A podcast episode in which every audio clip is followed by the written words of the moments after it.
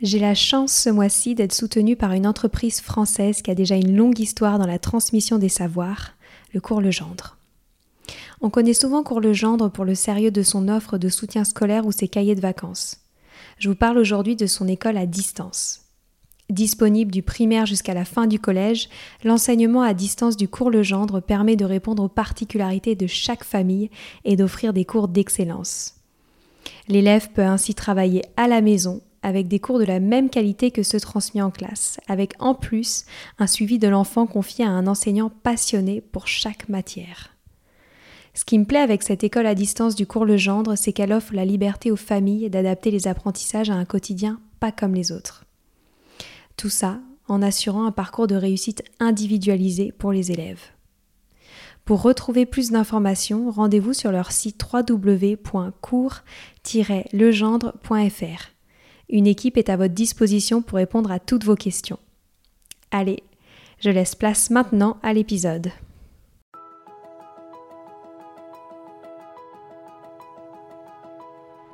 Bonjour à tous, ici Stéphanie, c'est moi, et Sylvie Descleb pour un nouvel épisode du podcast Les adultes de demain. Les adultes de demain, c'est un échange autour de l'éducation et la parentalité pour éduquer autrement. C'est aussi un livre qui s'intitule Offrir le meilleur aux enfants aux éditions Atier. Vous trouverez le lien sur notre compte Instagram et sur notre site internet lesadultedemain.com.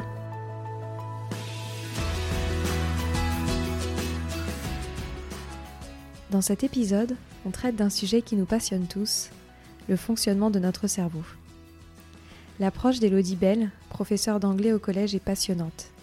Elle apprend aux élèves comment fonctionne leur cerveau pour les aider dans leur apprentissage. Nous avons parlé de concentration, de mémorisation, du rôle des parents dans ces apprentissages et un tas d'autres sujets pour démystifier le monde cérébral. Je vous souhaite une belle écoute. Coucou Elodie. Coucou. Merci d'être avec nous euh, aujourd'hui. On se rencontre euh, dans un cadre un peu particulier puisque tu participes au congrès Innovation en éducation qui se tiendra à Bordeaux, pas très loin de chez toi, en février prochain. Et donc, euh, on collabore avec ce magnifique euh, congrès. Je suis ravie de te mettre euh, aujourd'hui en avant et surtout ton travail autour des neurosciences, puisque tu en as fait ta spécialité. Tu accompagnes même maintenant les élèves à comprendre comment leur propre fonctionne, leur cerveau fonctionne, pardon. Et je trouve ça vraiment passionnant. J'ai hâte que tu nous racontes tout ça. Tu as également été enseignante et j'aimerais qu'on démarre cette conversation avec une question et un point où tu nous expliques pourquoi est-ce que tu as décidé dans ton parcours de devenir enseignante. Alors d'abord, je suis toujours enseignante, hein, je suis toujours en activité.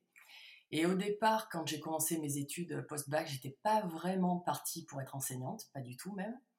Et pour financer les études que j'étais en train de mener, j'ai donné quelques cours de danse, puisque ça faisait plusieurs années que je pratiquais la danse, et on m'a demandé dans un petit village de donner des cours de danse à des élèves de primaire et de collège. Je crois que j'allais pas plus loin que 15 ans. Et j'ai vraiment, vraiment aimé le être avec pour faire progresser et assister à ces progrès. Et je me suis dit que ça pouvait peut-être être une bonne idée de devenir enseignante, puisque j'aimais bien l'idée de devoir aller d'un point A à un point B. Et moi, j'avais bille en tête euh, un parcours tout à fait fléché, et je je me suis aperçue qu'en face, on a de l'humain, hein, de l'humain euh, plutôt jeune, et qu'il fallait se réinventer sans arrêt pour arriver à ce point B. Et je me suis aperçue que prof, c'était finalement une sorte de Waze des apprentissages. Et lorsqu'on arrive à destination avec ses élèves, que ce soit en danse ou ailleurs, hein, euh, c'est vraiment très gratifiant, c'est vraiment très satisfaisant. Et je me suis dit que j'allais en faire mon métier. J'ai changé d'études et je suis allée vers euh, l'enseignement. Super. Et tu enseignes pour quelle tranche d'âge? Alors là, moi, je suis en collège, j'ai du 12-15 ans à peu près, et je suis en anglais. Trop bien. C'est un métier qui te plaît toujours Ça me plaît toujours. Donc j'essaie de mes deux activités tant bien que mal euh, en parallèle, c'est ça. Ouais. va prendre du temps tout ça, mais ça me plaît toujours, ouais, effectivement. Génial.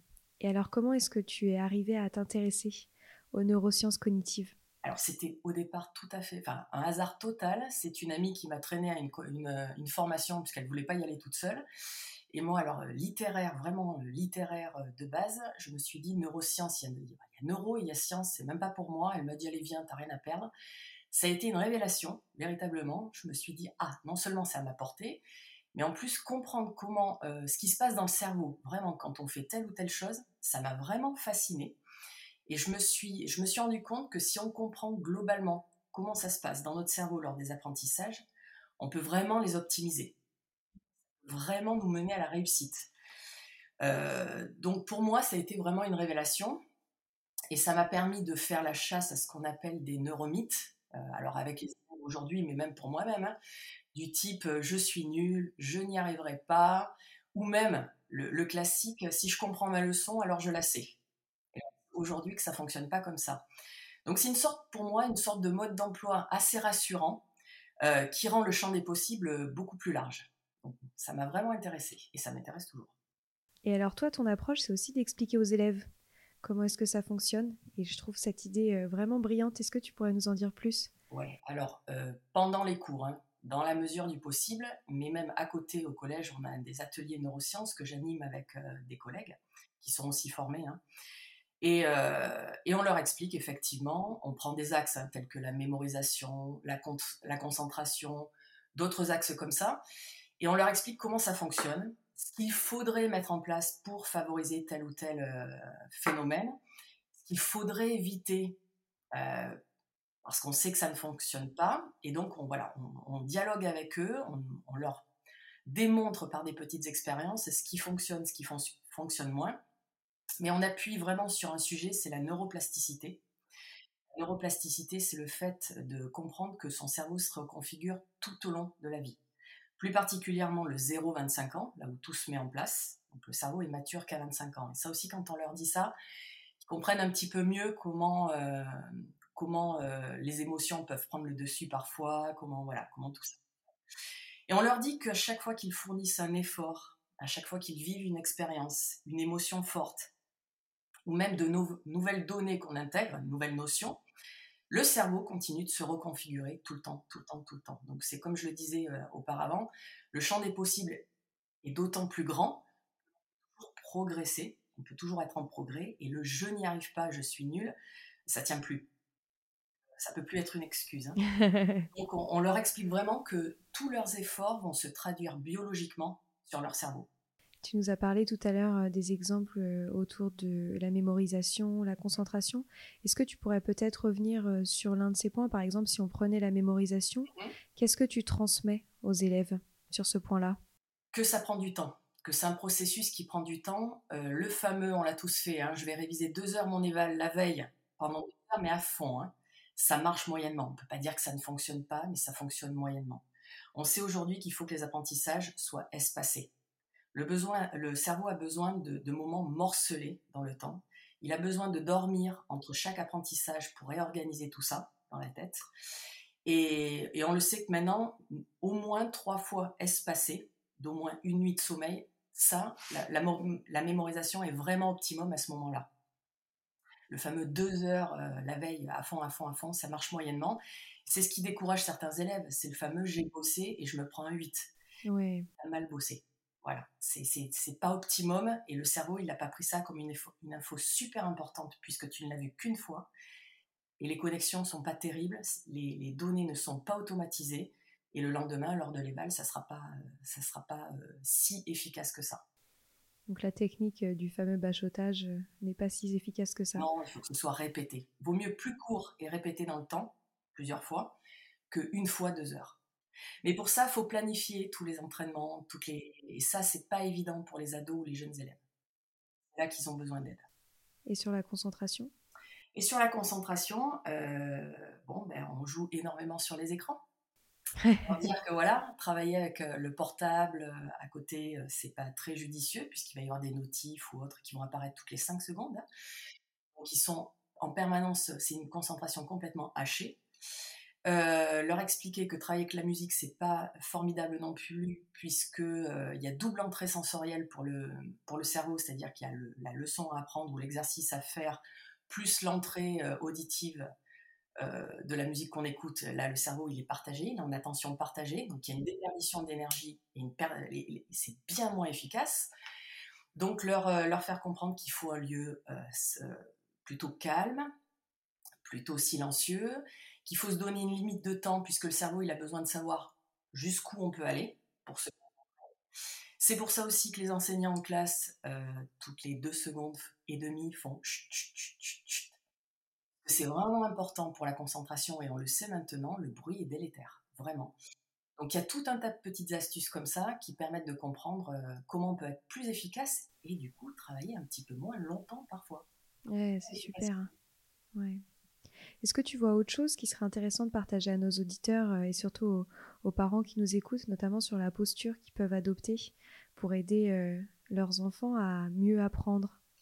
Alors la posture, là, ça va se jouer euh, principalement à la maison puisqu'ils ne sont pas en classe.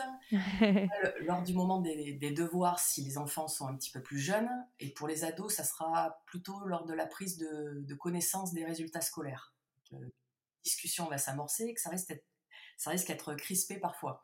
Alors, lors du moment des devoirs pour les, enfants les plus jeunes, euh, éviter tout stress. Alors, ça a l'air évident, euh, c'est pas si simple à mettre en place puisque souvent les enfants le soir sont un peu fatigués après leur journée d'école, sont crispés lors du moment des devoirs, n'ont pas envie de s'y mettre.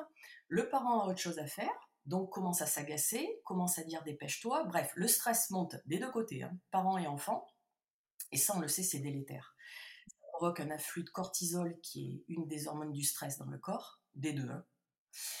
Et le cortisol va empêcher euh, de réfléchir sereinement, va empêcher euh, le calme propice aux apprentissages, euh, va, va être vraiment délétère dans ces moments-là. Donc il faut contrebalancer ce moment de stress et cet afflux de cortisol, il faut vraiment veiller à apaiser les relations. C'est facile à dire, mais quand on sait comment fonctionne le cerveau et le corps, on y arrive un petit peu. On se décrispe, ça sert à rien de toute façon. Si vraiment le stress est monté de trop, on remet le moment des devoirs à plus tard. Tant pis, il vaut mieux faire un quart d'heure, 20 minutes et que tout le monde se calme. Sinon, ça sert à rien. Euh, on encourage, on motive, on rappelle les objectifs euh, à court terme ou à long terme, vaut mieux le court terme. On les aide à établir des priorités, à s'organiser. Et j'avais une maman qui me racontait aussi, une maman d'une, je crois que sa fille avait 8 ans, qui me racontait que quand elle se crispait de trop, elle et sa fille, elle prenait sa fille sur les genoux et elle terminait les devoirs avec sa fille sur les genoux. Alors elle me dit c'est pas super confortable. Je la sens se détendre puisque le toucher, on le, sait, provoque une décharge d'ocytocine dans le corps qui vraiment va contrebalancer le cortisol et va venir tout apaiser. Et si la petite s'apaise, la maman s'apaise et les devoirs peuvent se terminer correctement toucher, une parole bienveillante, se rappeler, voilà, se rappeler que euh, ça vaut toujours mieux que de s'agacer et le fameux dépêche-toi. Euh, voilà, c'est vraiment euh, important. Et pour les parents des ados, lors de la prise de connaissance des résultats scolaires, on discutait. En discuter. Qu'est-ce qui s'est passé? Pourquoi? Qu'est-ce que tu comptes faire? Qu'est-ce que voilà Essayer de les remobiliser à travers des, des paroles plutôt que dire mais enfin c'est quoi ces résultats? Qu'est-ce que tu as fait? Qu'est-ce qui se passe? Puisque c'est ça, blablabla, bla, bla, bla, voilà, ça, ça fonctionne pas non plus. On le sait, mais on le fait. Et tu as parlé tout à l'heure euh, des neuromythes.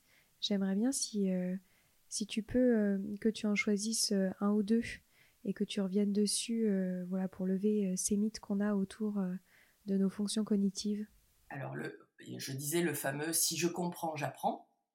Non, c'est une des étapes hein, des apprentissages, mais ça suffit pas.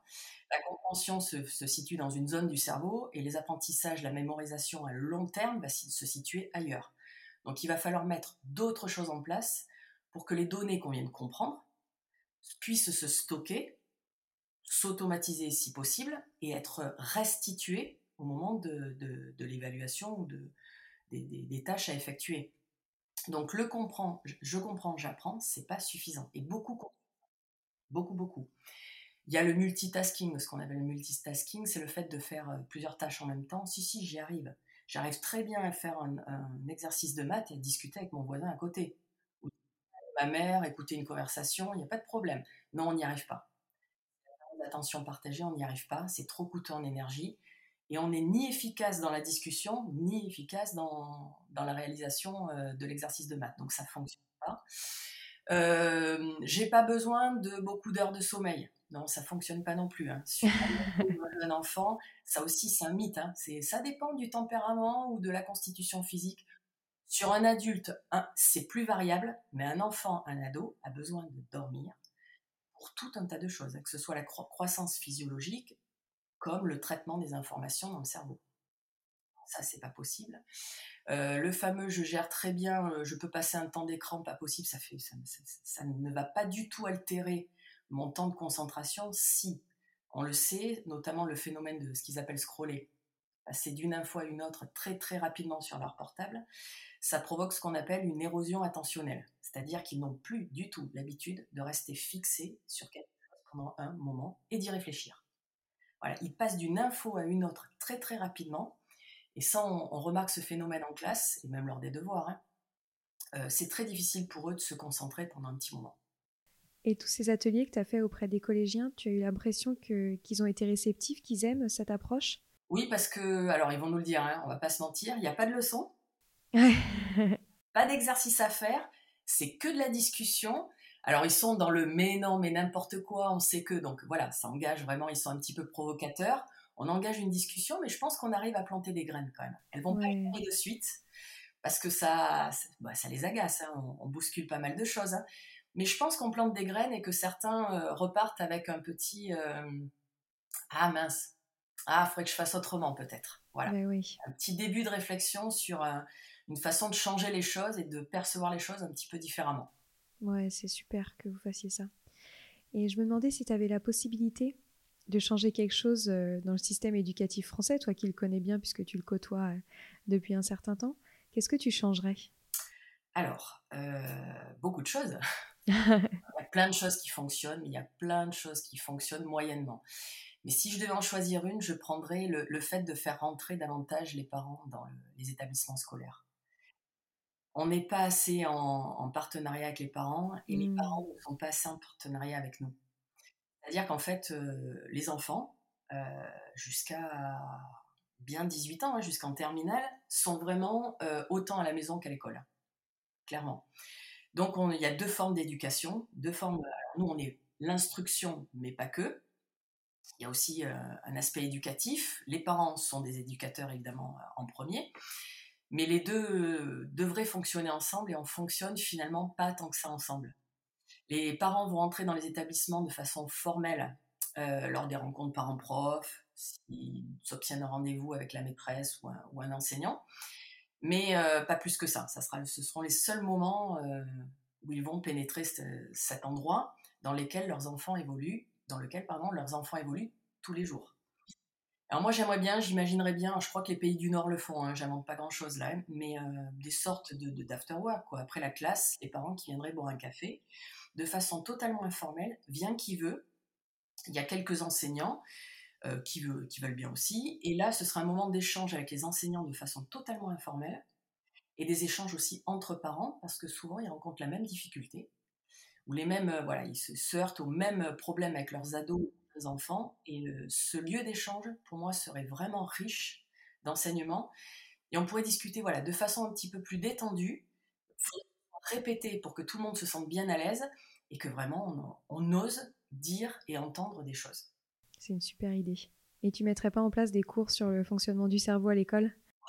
Ouais, si. Mais alors là, on va encore plus loin. Euh, possible, évidemment. Moi, je le fais en cabinet avec des parents hein, qui, me, qui, m'emmènent leurs enfants et je leur dis, il faudrait qu'on fasse une séance quand même avec vous. Voilà, qu'on explique deux, deux, trois choses et que vous puissiez me poser des questions. Mais c'est vrai qu'évidemment, évidemment que l'école devrait même former les parents. Ouais, c'est vrai. Ils prennent le relais le soir, hein. vraiment, on est, vraiment en partenariat.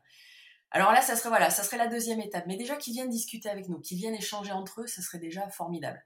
On arrive déjà euh, à la fin de notre échange. Est-ce que tu aurais un dernier conseil à donner euh, aux parents qui nous écoutent par rapport à tout ce qu'on s'est dit avant? Oui, c'est ce que je dis souvent aux parents. Je le dis euh, en cabinet, même quand je les vois dans, mon établissement ou que j'ai l'occasion d'être en contact avec eux.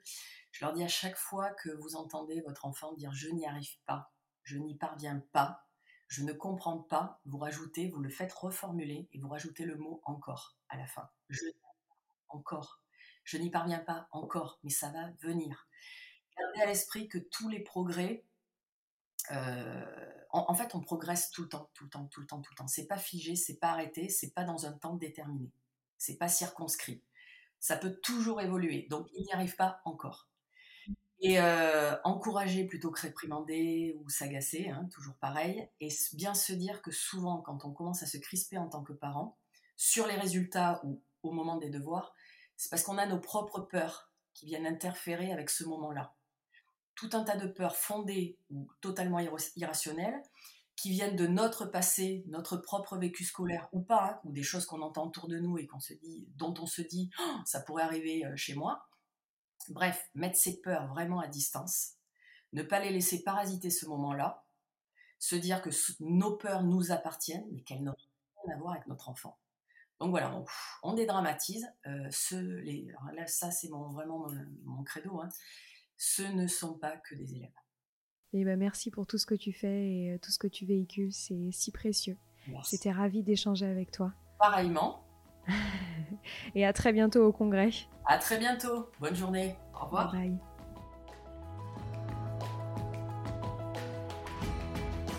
Voilà, c'est fini pour aujourd'hui. On espère que cet épisode vous a plu. Avant de se quitter, on a quand même besoin de vous.